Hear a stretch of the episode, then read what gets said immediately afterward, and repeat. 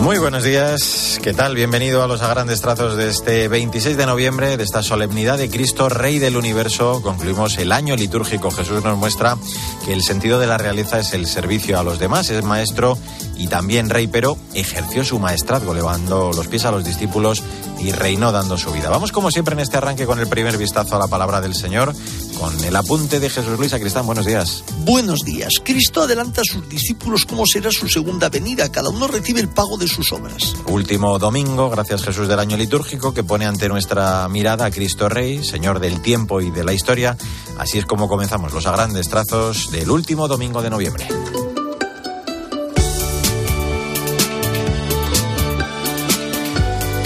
Pues vamos un domingo más en estos primeros minutos con el magisterio del Papa, su audiencia de los miércoles. En la de esta semana reflexionaba sobre el segundo de los cuatro grandes temas sobre el celo apostólico, inspirados en la exhortación Evangelii Gaudium, el anuncio es para todos, alegría para todos. Eso significa, decía Francisco, que nuestra misión tiene un alcance universal, que estamos llamados a evangelizar sin excluir a nadie, saliendo de nosotros mismos, superando las barreras que nos separan, compartiendo la buena noticia con gozo y sencillez de corazón.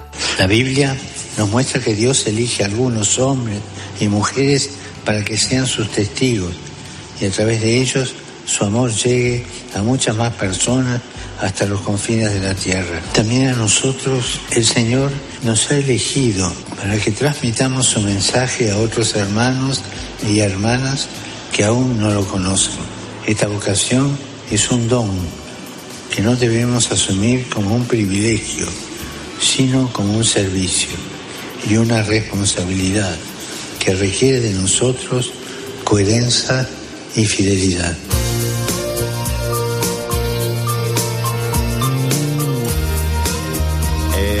Momento para el testimonio de fe de la gente buena que nos inspira. Este domingo vamos a conocer la historia de Sor María del Pilar y Sor María del Perpetuo Socorro, dos religiosas del Instituto del Verbo que han decidido no abandonar la franja de Gaza a pesar del conflicto para seguir adelante con su misión. Cristina Rodríguez Luque, buenos días. Buenos días a todos. ¿Qué tal, Mario? La historia de esta semana nos llega desde Tierra Santa, en concreto en la Franja de Gaza. Las hermanas del Instituto del Verbo Encarnado llevan 35 años trabajando con niños con discapacidades físicas y mentales. Así lo cuenta Sor María Madre del Cielo. Descubrimos que había una gran necesidad de atender a niños con diversas discapacidades mentales y físicas y hacernos cargo de aquellos niños que fueran abandonados por esta causa. Es así que comenzó nuestra primera obra en Belén, muy cerca de la Iglesia de la Natividad, gracias a la colaboración del Patriarcado Latino de Jerusalén que nos prestó la casa donde hoy albergamos a más de 39 niños. Actualmente esta congregación mantiene trabajando en la Franja de Gaza dos religiosas que a pesar de que han podido huir han decidido quedarse, Sor María del Pilar y Sor María del Perpetuo Socorro. Ellas, desde el convento cercano a la Basílica de la Natividad de Belén, están conectadas diariamente con las hermanas mediante llamadas y oración. Ellas me dijeron, Madre, nosotros queremos quedarnos, queremos apoyarlos y queremos vivir con ellos lo que ellos viven y sufren. A día de hoy hay tres congregaciones femeninas de religiosas en Gaza apoyadas por el Patriarcado Latino de Jerusalén, que están atendiendo a más de 700 personas. Ese es el rostro de la iglesia que es madre y que jamás abandona a sus hijos. Pedimos a todos que nos acompañen con sus oraciones por la paz a estas mujeres que están con los que más sufren, solo las sostiene ahora la fe y la oración. Buen domingo y hasta la semana que viene. Mario Alcudia. A grandes trazos.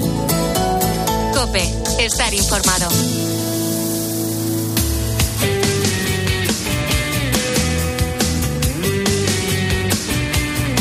Grandes trazos en este 26 de noviembre la actualidad de la Iglesia en España. Los obispos han celebrado esta semana la 123 Asamblea Plenaria, en la que han aprobado un mensaje al pueblo de Dios y también el proceso de trabajo para el plan de reparación integral de víctimas de abusos sexuales que ha presentado el Servicio de Coordinación y Asesoramiento de las Oficinas para la Protección de Menores. Sandra Madrid, buenos días. Buenos días, Mario. Los obispos afirman que los abusos a menores les ha llenado de tristeza, como en otras ocasiones quieren expresar sin rodeos el dolor, la vergüenza y la pesadumbre que causa en ellos esta realidad. Creen que el camino para poder sanar esta lacra en la Iglesia y en la sociedad es que trabajen conjuntamente para construir entornos justos, seguros y compasivos donde cada persona sea amada, valorada y respetada. Además, afirman que son conscientes de que no bastan las palabras, su acción continúa y en esta asamblea plenaria han trabajado en el primer borrador del plan de reparación integral de las víctimas de abusos, como explicaba en rueda de prensa el secretario general de la conferencia episcopal, César García Magán. Decirles que se ha aprobado también el proceso de trabajos para un plan de reparación integral de las víctimas que será desarrollado por los órganos competentes de la conferencia episcopal. Es decir, ese mensaje al pueblo de Dios es una palabra que queremos enviar y este plan mm, de reparación integral pues es lo que queremos es lo que queremos hacer. Su mensaje concluye mirando al futuro con esperanza una vez más reiteran que su lucha contra toda clase de abusos debe continuar sin cesar.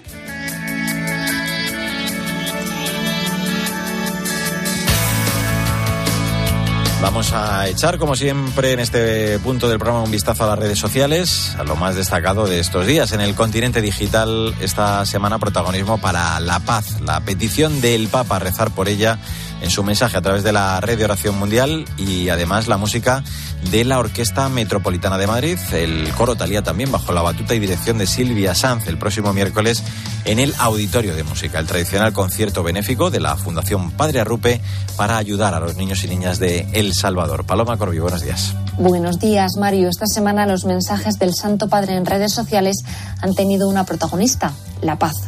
En su cuenta de Twitter ha publicado No nos olvidemos de perseverar en la oración por cuantos sufren a causa de las guerras en tantos lugares del mundo, especialmente por las queridas poblaciones de Ucrania, Israel y Palestina. Además, a través de la Red Mundial de Oración del Papa, ha compartido un vídeo pidiendo por la paz en el mundo y en especial en Tierra Santa. Recemos por la paz en Tierra Santa. Recemos para que las diferencias se resuelvan en el diálogo y en la negociación y no con una montaña de muertos de cada lado. Por favor, recemos por la paz en Tierra Santa.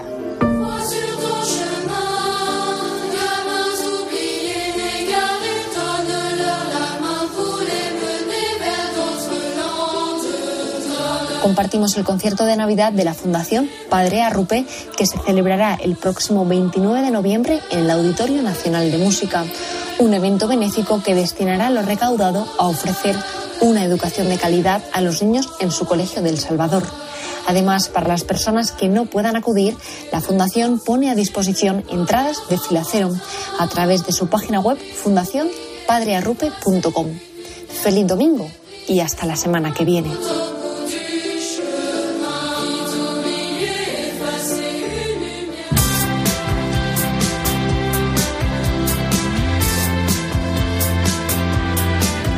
Grandes trazos la literatura, como siempre con la directora de proyectos de Literocio, Maika Rivera, que esta semana sigue la estela del domingo pasado, porque la celebrada trilogía cinematográfica del Señor de los Anillos, que durante estas tres últimas semanas ha ido retornando a la gran pantalla en algunos cines, concluye este domingo con la tercera entrega, El Retorno del Rey. Nosotros vamos a aprovechar en este tramo para hojear el libro en el que nos encontramos con hombres, elfos, enanos, que unen sus fuerzas para presentar batallas a Sauron y sus huestes ajenos a todo ello, Frodo y Sam siguen adentrándose en el país de Mordor en su heroico viaje para destruir el anillo de poder en las grietas del destino. Buenos días, Maika. Un anillo para gobernarlos a todos, un anillo para encontrarlos, un anillo para traerlos a todos y atarlos en las tinieblas en la tierra de Mordor, donde se extienden las sombras. Buenos días, Mario. Este fin de semana, sí, concluye el reestreno de la trilogía del Señor de los Anillos de Peter Jackson en cines. Despedimos el gran acontecimiento con la recomendación de la última entrega de la obra de Tolkien en Bucket, El Retorno del Rey casi 600 páginas que contienen el libro quinto y el libro sexto, y seguidamente unos apéndices sobre anales de los reyes y los gobernantes, árboles genealógicos, calendario de la comarca, escritura y ortografía, y un índice temático de canciones, personas, bestias, monstruos, lugares y cosas. Entre los pasajes más emocionantes vamos a escoger uno que es, además, de los más potentes de la saga cinematográfica libro quinto, capítulo de la batalla en los campos de Pelennor, cuando nuestra querida, buena y valiente Eowyn, doncella de Rohan, descendiente de reyes, flexible como un junco pero templada como el acero, revela su identidad de mujer liberándose del yelmo en la batalla y con ayuda previa del pequeño hobbit Merry, clava la espada al señor de los Nazgûl, gran servidor del mal, y termina con él, salvando así a su tío el rey Theoden. Aquí concluimos por este año nuestras recomendaciones sobre el Señor de los Anillos. Como dice Gandalf en las últimas páginas, no os diré no lloréis, porque no todas las lágrimas son malas. Namarie, Mario. No vamos a llorar, claro que no. Namarie, Maika, adiós.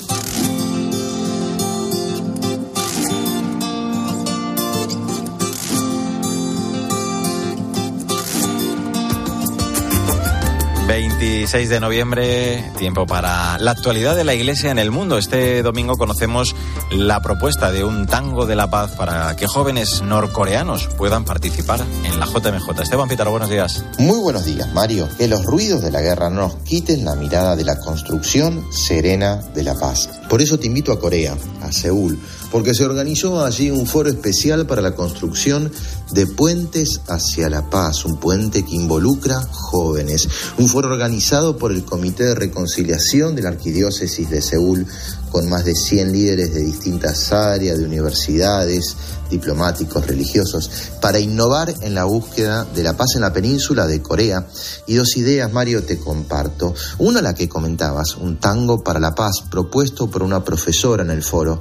El proceso de reconciliación es como la danza del tango. Ella decía, Solo si los actores políticos y sociales se disponen en una relación recíproca como para bailar un tango en plena armonía, puede alcanzarse la verdadera paz. Y la segunda cosa, los jóvenes. El arzobispo de Seúl posó la mirada en la Jornada Mundial de la Juventud de 2027, que va a ser en su casa, y propuso cursar una invitación a jóvenes norcoreanos. Quedó abierta la ilusión de que jóvenes norcoreanos, surcoreanos, bailen tango juntos. La paz es osada como el tango. Requiere coordinación, la riqueza de cada bailarín, como el tango. Y cuando funciona, que es difícil, es maravilloso. Esperemos los jóvenes de Corea que ya se preparan para su JMJ nos puedan enseñar a bailar el tango de la paz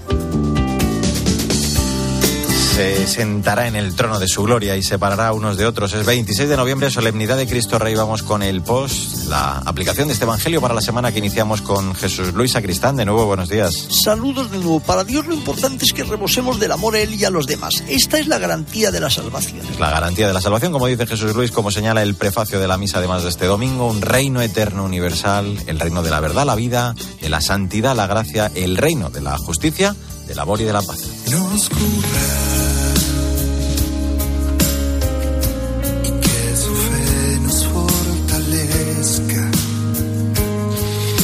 Que suena es eh, Todo pasa, del cantante Juan Delgado. Es el protagonista, además, de la última entrega de las entrevistas que el también cantante argentino Pablo Martínez hace en su espacio Músicos en el Camino, que podemos encontrar en Spotify. La canción se inspira, además, en el poema de una de nuestras grandes místicas, Santa Teresa de Ávila, Nada te turbe. Buenos días, Victoria Montaner. Buenos días, Mario. Juan Delgado ganó en 2019 el Grammy Latino al mejor álbum de música cristiana por este tema que escuchamos, Todo pasa.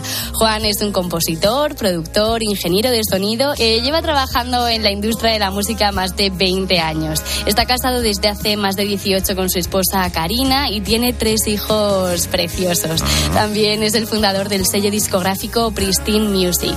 Además, ha prestado un gran servicio a la Iglesia Católica de habla hispana en Estados Unidos, concretamente en Miami, donde reside con su familia.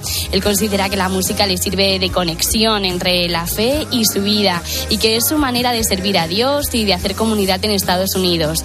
Toda una misión que lleva adelante con mucha confianza y con mucha alegría. Además lo hace con una profesionalidad y un sonido estupendo. Qué maravilla, cómo suena. Vamos con la frase del día. De la Santa de Ávila. Solo Dios basta. Bueno, pues eh, ¿cómo vamos a acabar mejor?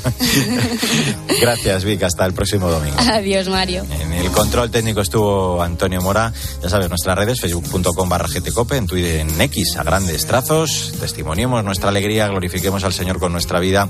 Que tengas un feliz día y hasta el domingo que viene, si Dios quiere. A que entreguemos nuestras cargas. La luz es el camino.